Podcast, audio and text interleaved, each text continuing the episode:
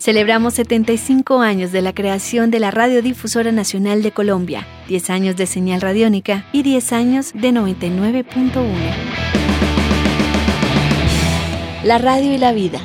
Los 80 fueron testigos del nacimiento de voces que hoy seguimos escuchando. Sí, la radio para mí significa comunicación, contacto, estar con la gente y poderle transmitir todo lo que uno sabe, que todo eso lo sepa todo el mundo pero esa influencia en la radio es la que me llamó la atención y saber que alguien más está escuchando alguna opinión, una crítica o una canción que, sugiere uno. Entonces eh, empecé por ahí a, programar mi propia música en la radio. Me gusta de la radio eh, la espontaneidad, me gusta que no hay libretos, que no hay guiones, que hay estructura Radiónica presenta. Radiónica presenta. Deja vu. Lo habías sentido. Yo estoy contigo y tú conmigo. Mi nombre es Alejandro Villalobos. Hola, mi nombre es Deisa Rayo. Trabajé en Radioactiva de Caracol y en 88.9 haciendo radio. Hola, soy William Vergara González y estaré con ustedes desde este momento aquí en Deja Vu.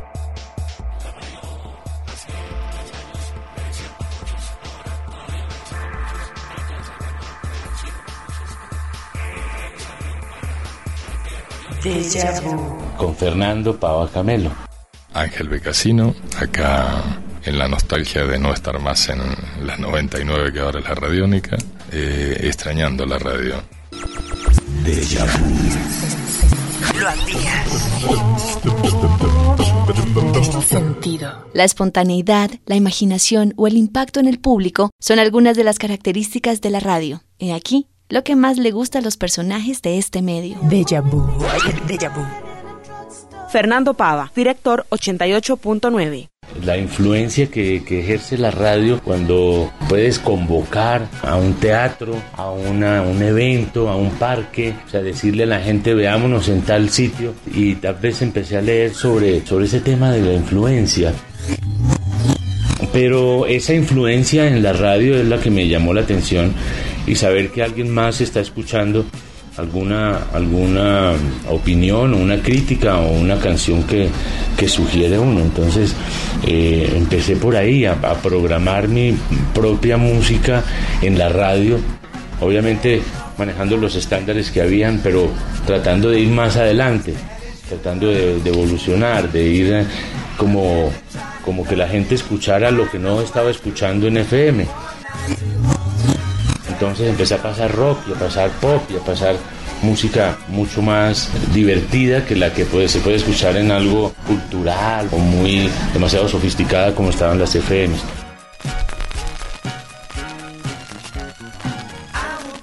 La sorpresa, poder sorprender. Alejandro Villalobos, director de La Mega. Que le da tiempo a uno también para corregir errores, que le da a uno la oportunidad de hablar y decir cosas que siente uno y no hay tantos límites, y la imaginación.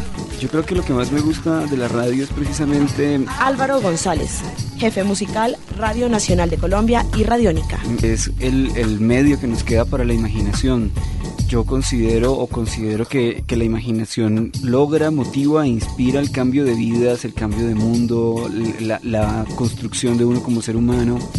Y la radio todavía ejerce en una época en que toda la información está tan servidita, tan en, digamos, en un momento en que toda la información está tan clara, entre comillas, hacia el sentido de, digamos, de entretener, de informar o formar bajo diferentes eh, eh, direcciones creo que nos queda, la radio nos queda como alternativa de imaginación y es uno de los puntos que todavía tiene el ser humano, precisamente para reinventarse, para inventarse, para soñar, para, para construirse y para proponer libertades. La imaginación va de mano con la libertad y, creo que de allí mi amor por la radio.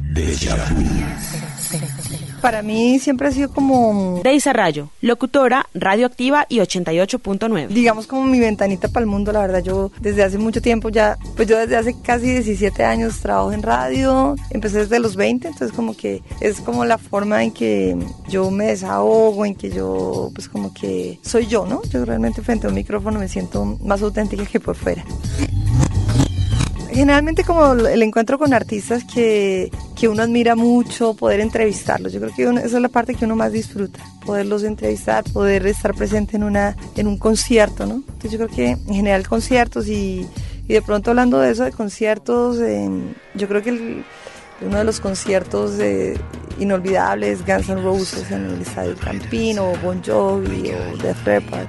Todos esos conciertos porque uno los estaba transmitiendo, los estaba viviendo. Juan Manuel Correales.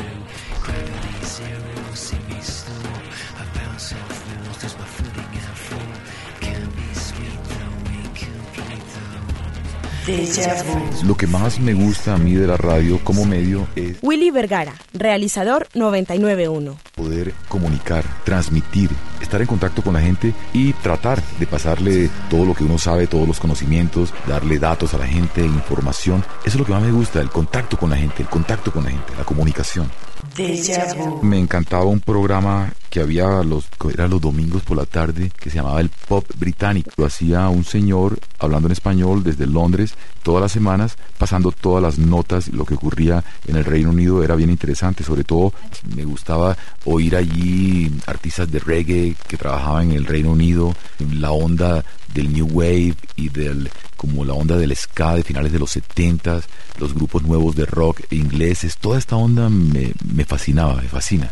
Aunque recuerdo también que no era yo muy de radio, solo de pronto los programas como especializados que me gustaban como ese. Lo habías sentido. A mí me gustaba oír mi música, yo tenía mi música, ahí me llegaba música, me traía mis amigos, yo encargaba, entonces yo siempre oía como mi música en ese tiempo eran los cassettes, tenía mis cassettes y eso estamos hablando de cuando uno tenía por ahí 18, 19 años, 20 años, porque antes de eso no creo que, que oía radio ni nada. Lo habías sentido.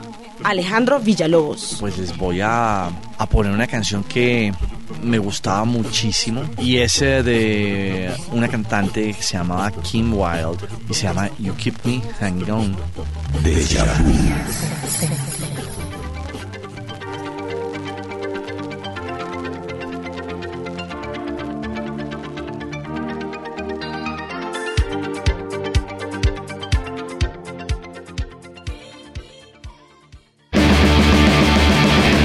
Celebramos 75 años de la creación de la Radiodifusora Nacional de Colombia, 10 años de señal radiónica y 10 años de 99.1.